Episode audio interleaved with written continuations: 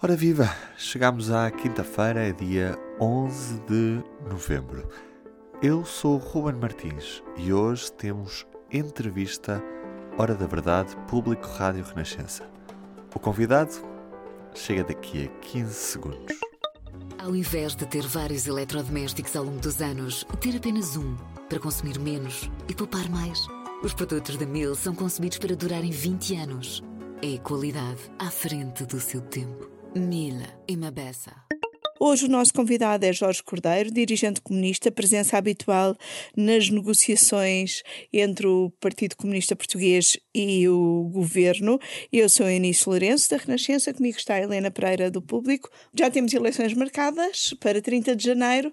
Eu gostava de começar por lhe perguntar qual vai ser a estratégia do PCP para estas eleições e para a campanha eleitoral. Aquilo que hum, vamos eh, procurar eh, é, no essencial, eh, dizer aos portugueses que têm um momento e uma oportunidade marcadas que estão as eleições para decidirem daquilo que querem para as suas vidas, para as suas condições de trabalho, para verem garantidos direitos fundamentais que, no essencial, determinam aquilo que é o seu dia a dia.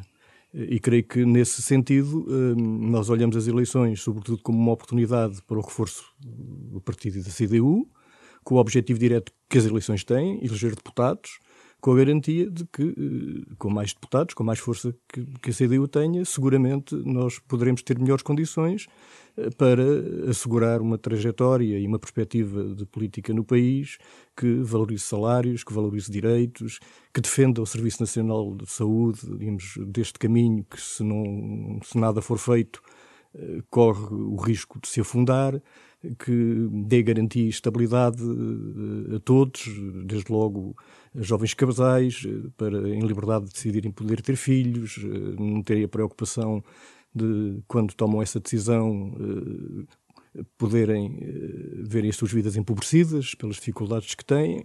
E, portanto, eu creio que é essa garantia que procuraremos dar, a determinação que temos tido nos últimos anos de procurar respostas para os problemas, soluções para a vida uh, deste país e, sobretudo, para as condições de vida dos trabalhadores e do povo, uh, que fizemos ao longo de sempre, uh, neste período mais recente e agora, é exatamente essa mesma intenção e esse mesmo objetivo. E Cá estamos. Como é que vão tentar combater o discurso que o PS e o governo já começaram logo a fazer no debate orçamental de culpabilizar o Bloco e o PCP pelas eleições antecipadas? Nós a única culpa que poderemos ter é de não nos conformarmos com respostas que são insuficientes para a vida deste país uh, e de uh, querermos uh, que sejam concretizadas no momento em que existem possibilidades para o fazer, em que o avolumar e o acumular dos problemas aí estão, portanto, não passar ao lado deles. E, portanto, hum, eh, eu creio que hoje está mais claro que não foi por falta de empenhamento, de intervenção, de insistência que não se encontraram soluções, quer no orçamento, quer para além dele, para responder aos problemas que estão colocados. Eh, está, eh, creio que, evidenciado que o PS tinha um objetivo, alcançar uma maioria absoluta, porque imaginará que, com uma eventual maioria absoluta, eh, pode ficar mais livre eh, para eh, fazer aquilo que decididamente não quer fazer e que nós consideramos que é necessário fazer Acha neste que país. O, que o governo quis provocar uma crise política, então? Eu acho que sim, acho que o, que o Partido Socialista, em momentos diversos, por ausência de resposta e por insistência, digamos, nessa mesma não resposta, no essencial, eh, portanto, eh, a partir de determinado momento, não sei se antes ou depois eh, do próprio Presidente da República ter estendido essa passadeira, portanto, determinou que a melhor forma era eventualmente vitimizar-se, atribuir a terceiros responsabilidades que sabe que são suas e ambicionar aquilo que pensa poder, portanto, alcançar e que, em nossa opinião eh, e na nossa perspectiva, eh, seria mau para o país. Agora, quando houve o Primeiro-Ministro apelar a maiorias eh, reforçadas, um, sente que o PS, ou o líder do PS, está a descartar o PCP e a apelar ao voto útil? Eu acho que o secretário do PS estará a pensar, sobretudo, em eh, poder-se descartar da obrigação de responder aos problemas que precisam de ser ter resposta. 2019 provou uma coisa: é que o caminho para que os portugueses tenham direito à saúde, à educação, a uma defesa da escola pública, que segue o mesmo caminho da saúde daqui a dois ou três anos, com os problemas que existem com os professores, a falta de incentivo à sua fixação, os problemas da habitação, do salário dos direitos, tudo isso ficará menos protegido e menos seguro se o PS reforçar as suas posições e a CDU. Pois era isso que eu lhe ia perguntar. Uh, e se o PS tiver uma maioria absoluta nas próximas eleições? se o PS tiver uma maioria absoluta uh, da sua, eu diria, uh, responderia-lhe talvez de uma maneira um pouco diferente, mas convergente com a pergunta. Eu creio que tudo o que signifique reforço do Partido Socialista significará um Partido Socialista com uma política cada vez mais próxima daquela que diz combater da direita e do PSD tudo o que signifique sair destas eleições, com um reforço maior uh, do PCP e da CDU, do número de deputados, que é para isso que estas eleições servem. Seguramente uh, as perspectivas de garantir que haverá respostas e soluções e uma política necessária para responder ao país será reforçada. Falou há pouco na entrevista que o Primeiro-Ministro deu na segunda-feira à RTP. Como é que viu essa entrevista? Acha que António Costa foi sincero ou foi contraditório quando ele, por um lado, apela a uma maioria reforçada, por outro lado, ele diz que está aberto a entendimentos à esquerda e diz também que está aberto a entendimentos com os partidos da direita. Em que Não é que fecha portas a ninguém. O que, é que, o que é que retirou disto? o retiro disso, eh, que eu creio que o, o, elemento fundamental daquela entrevista, do princípio ao fim, é uh, a dinâmica de apelo à maioria absoluta. Ao voto útil. Ao voto útil e à maioria absoluta.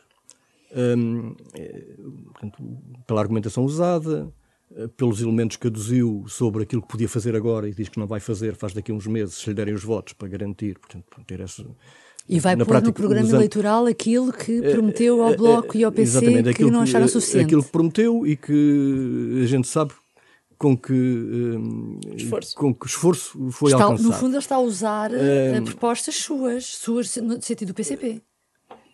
Sim, o aumento dos 10 euros das pensões em janeiro, por está, exemplo. Ele está, a nosso ver, a usar indevidamente uma pressão sobre uh, os eleitores uh, para uh, garantir um ou outro elemento, alguns deles que resultam da nossa ação e da intervenção, para, no essencial, poder ter, digamos, a margem suficiente para, garantindo uma determinada influência ou oposição que venha a obter não responder às questões fundamentais e essenciais que estão colocadas. Porque eh, eh, o Primeiro-Ministro disse que, hum, creio que foi na qualidade do Primeiro-Ministro que ele falou. Foi em São Bento, uh, pelo menos a entrevista. Pois foi pelo menos, foi pelo menos em São Bento. Um, que reformas podia, mas não queria. Bom, uh, mas e prestações sociais uh, também. Prestações sociais, podia, mas não queria. Exatamente. e portanto, eu creio que isto diz muito sobre eh, um certo, uma certa dinâmica que procura, digamos, construir, eh, ainda, sobretudo, se alicerçada, digamos, em elementos que são elementos que têm em si mesmo alguns elementos de contradição e de, de pouca consistência, porque ou o, o, Partido Socialista não discutiu, e o Governo não discutiram connosco seriamente e então. Uh, andaram portanto, a fazer bluff. Andaram a fazer bluff. E a fazer, e a fazer, e a, e a fazer propostas que na prática uh, sabiam que não iam aplicá-las, iam sobretudo usá-las e instrumentalizá-las no plano eleitoral. E o problema das reformas é, uma, é um deles. O PS, o que tem na proposta de lei do orçamento é reformas aumenta a partir de agosto. Ora, nós nunca admitimos, nós nunca admitimos, e eles tentaram todos os anos fica aqui a explicação, tentaram sempre em agosto. Era sempre, era sempre para a frente. Mas agora já, já prometem em janeiro, no programa eleitoral. Agora usam. E aumentaram. Agora usam o argumento o... do janeiro, que fomos nós, que na prática lhes dissemos que nem valia a pena falar em agosto, hum. só se fosse para acabarmos de falar, né? como um elemento que na prática jogaria a favor deles, quando, na, quando no essencial toda a gente sabe que se há aumento de reformas extraordinárias ainda que insuficientes, limitadas, Eh, nós defendemos sempre que não era para pensão, era para pensionista. Defendemos sempre que não era em agosto, era em janeiro. Defendemos sempre que não podia e não devia ser apenas para as mais baixas, que as mais altas uh, deviam, de, digamos, que na prática correspondem àquelas pessoas que fizeram, portanto, descontos com mais tempo. E, e quando estamos a falar em mais altas, não estamos a falar em milhares de euros. Né? Uma pessoa uhum. com 800, 900 ou 1000 euros não tem aumento de reformas. E, e conseguiram que o aumento é. fosse até uh, o aumento de 10 euros fosse para as Sim, pensões até 1100. Admitir é? um valor, portanto, não era exatamente esse. Portanto, o que eu queria, sobretudo, uh, sublinhar é que um, o argumento da maioria absoluta uh, é assim um género da bom de família para os objetivos do Partido Socialista. E, e, fará, digamos, desse elemento um elemento que procurará levar as pessoas a pensar que é aí que encontram a solução para os seus problemas. Ora, não encontram a solução para os seus problemas. Ou seja, eh, a solução para os problemas que as pessoas têm, aqueles que marcam a sua vida, as suas condições de trabalho, os seus direitos, o seu direito de acesso a serviços públicos, não se assegura, portanto, com um reforço de posições do Partido Socialista em detrimento daquilo que é a força e a intervenção e as relações com o líder do PS não ficaram deterioradas depois destas negociações? Eu, não, eu creio que as relações pessoais são as relações pessoais. As relações institucionais são as relações institucionais. Algumas delas uh, ficaram. Nós nunca, portanto, como eu referi, nós nunca andámos ao engano, e creio que nem de uma parte nem de outra. Ou seja, eu creio que o Partido Socialista sabia que, qual é o nosso, a nossa perspectiva de política para o país, o nosso programa, uh, sabia e conhece as profundas divergências quanto, digamos, a respostas e as soluções que, que são necessárias, a opção que fazemos pelo lado dos trabalhadores em vez pelo lado do grande capital, eh, que não nos conformamos com medidas que não são tomadas e que na prática degradam a vida e as condições e as injustiças e as desigualdades. Uh, sabe que nós insistimos, como continuaremos a insistir, para que haja legislação para, para pelo menos dificultar despedimentos coletivos. O Jorge Cordeiro falou das relações institucionais e das relações pessoais. Eu penso que desde os anos 80 que com a candidatura de Jorge Sampaio em Lisboa, que participa em negociações com o PS ou em conversações com o PS, em que do outro lado esteve quase sempre ou sempre António Costa. Uh, António Costa ainda é a melhor pessoa no PS para dialogar com a esquerda do PS? Já aqui com Lisboa, uh, porque tive a oportunidade de acompanhar Lisboa em 89. Uh, a situação em Lisboa em 89 tem um, enormíssimo ensinamento político.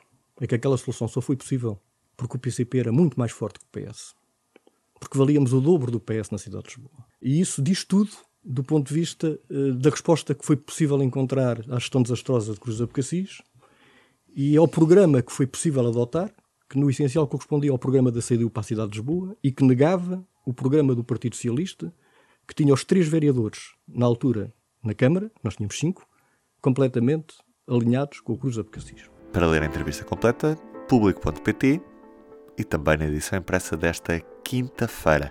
Pode também ouvi-la na edição da noite da Rádio Renascença, depois das 11 da noite. Lá está. Temas em destaque na edição impressa do Público, com manchete o Estado, que tarda a enviar jovens que cometem delitos graves para centros educativos, e a COP26, que quer rever metas de corte de emissões já em 2022. Eu sou o Ruben Martins, tenham um bom dia e até amanhã. O público fica no ouvido.